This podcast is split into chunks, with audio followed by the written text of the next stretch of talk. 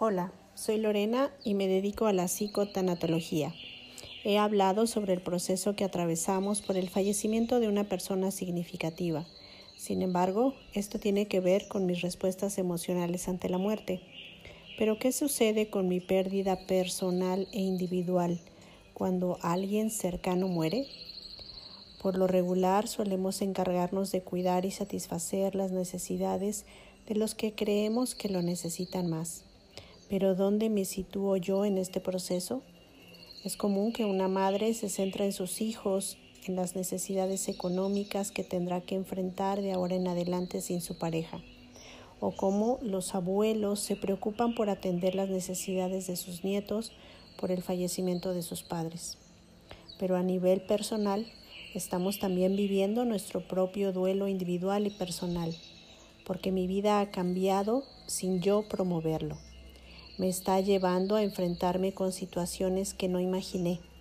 Pérdida de sueños, expectativas, proyectos, ideales, además de que en muchas ocasiones no estoy preparada ni psicológicamente, ni emocionalmente, ni económicamente.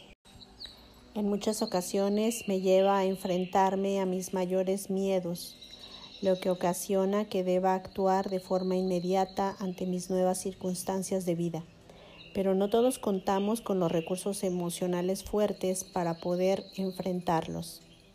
Y puede ser que reaccione de forma totalmente contraria y tenga tanto miedo que me paralice y me deprima.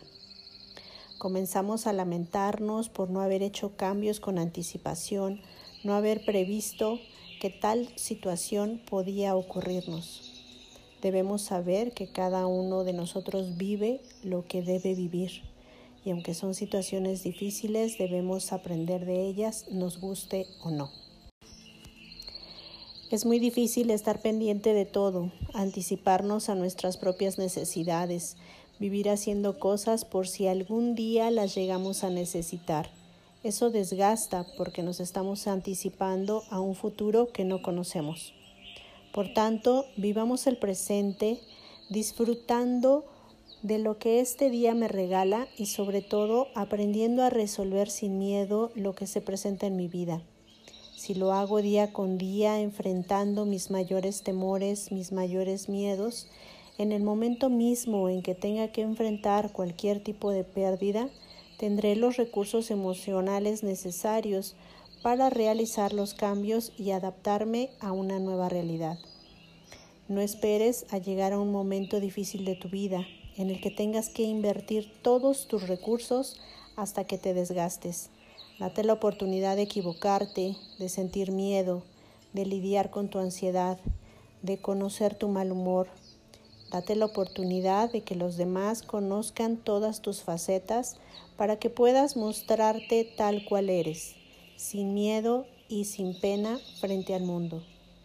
Estos son los recursos que sí puedes prever, recursos emocionales que puedes fortalecer y ahorrar para utilizarlos en cualquier momento difícil. Agradezco que hayas escuchado este material y te invito a que lo compartas si crees que puede ser de utilidad para alguien más. Te recuerdo que puedes encontrar más material disponible en las plataformas de podcast como Spotify, Google, Anchor, entre otras con el nombre de psicotanatología. También me puedes seguir a través de Instagram como Lorena Psicotanatología. Gracias por escucharme y hasta pronto. Hoy debo creer, debo ser un hombre de fe. Me encuentro completo,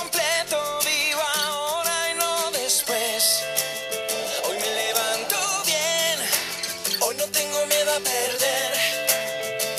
Y estoy despertando.